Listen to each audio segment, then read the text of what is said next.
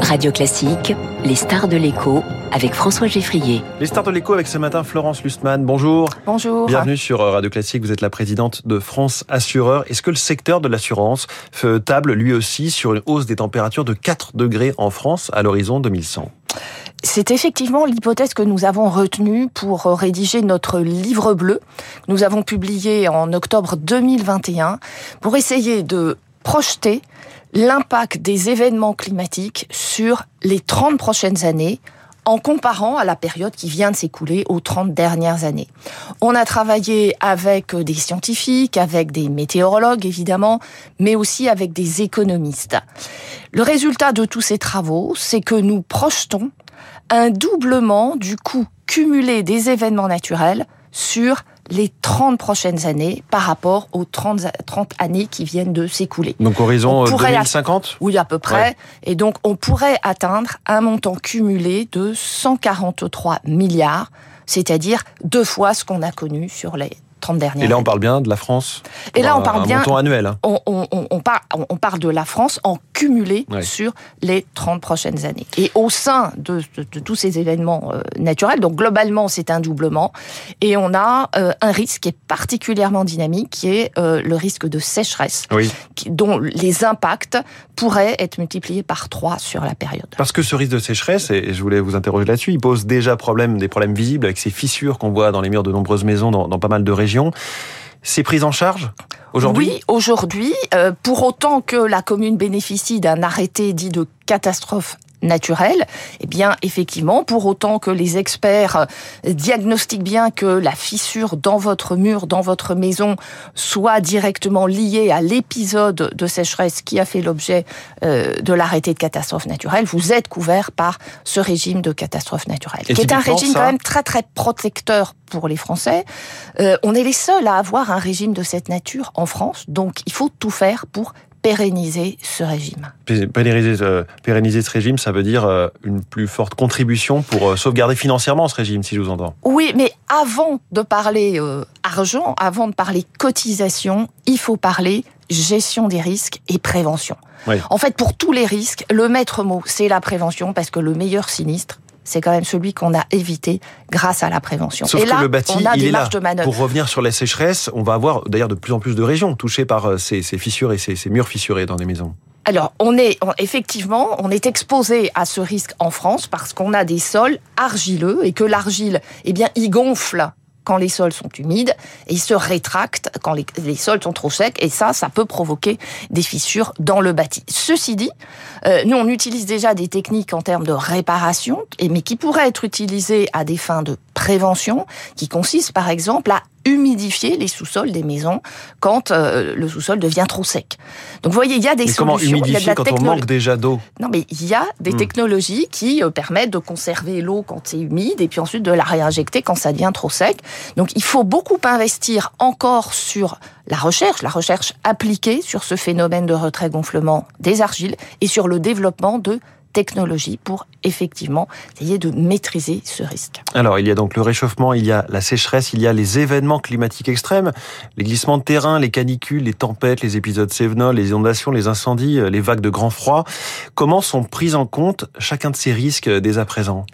Ces risques sont couverts à partir du moment où ils ont une intensité exceptionnelle, ils sont euh, globalement pris en, en charge par ce régime des catastrophes naturelles, qui est un partenariat public-privé, qui est un régime qui est universel et solidaire, ce qui veut dire que vous, à Paris, vous payez le même niveau, le même pourcentage de surprime pour financer ce régime que n'importe qui d'autre sur le territoire. On est vraiment sur de la solidarité nationale. On est sur de la solidarité nationale et c'est ça, c'est cette mutualisation du risque sur l'ensemble du territoire national qui permet euh, d'avoir quand même un montant de surprime qui est limité, puisqu'aujourd'hui, mmh. en moyenne, les Français payent 25 euros par an pour être couverts contre les conséquences de ces événements Ce qui semble très raisonnable quand on voit les dégâts qui peuvent être causés. Absolument. Et s'il faut, dans les années qui viennent, et pour pérenniser ce, ce, régime qui est encore une fois très protecteur, s'il fallait augmenter de quelques euros ce niveau de surprime catnat, franchement. Catnat, catastrophe naturelle dans votre jargon, ça vaut le coup, vous le disiez.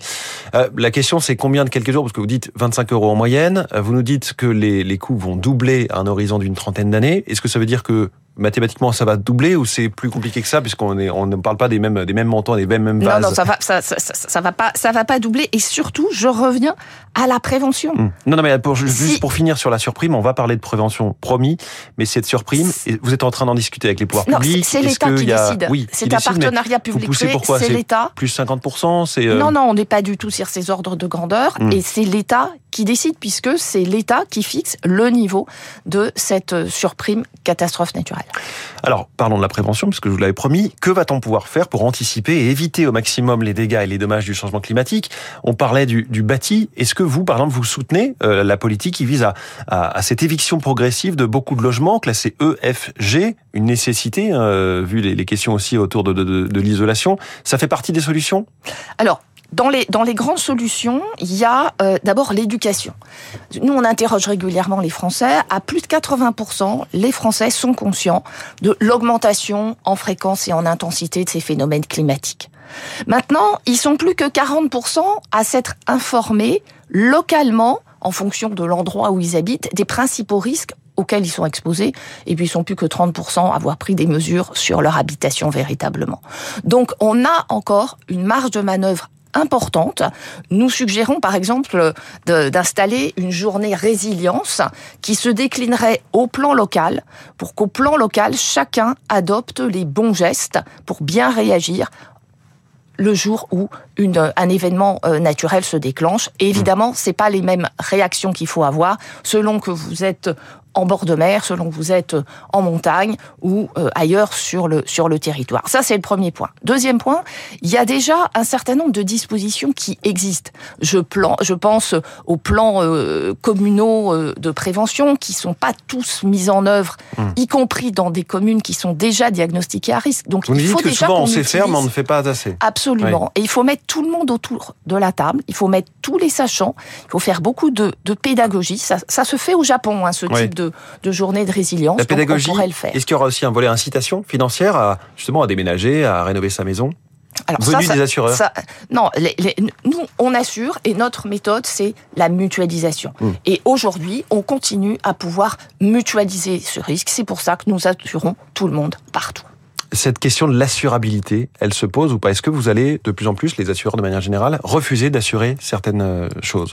Aujourd'hui, il n'y a pas de problème d'assurabilité en France. D'ailleurs, nous avons un marché qui est extrêmement euh, concurrentiel. On a une centaine d'acteurs qui mmh. proposent de l'assurance habitation. Donc, il n'y a aucun problème d'assurabilité. Et si jamais vous aviez une difficulté pour vous assurer euh, à cause de cette garantie euh, de catastrophe naturelle, vous pouvez saisir le bureau central de tarification qui, lui, va désigner un assureur qui devra vous, vous, vous prendre en charge. Aujourd'hui, ce qu'on constate, c'est qu'il n'y a pas plus d'une dizaine de saisines par an de ce bureau central de tarification, ce qui veut dire que les assureurs font le job.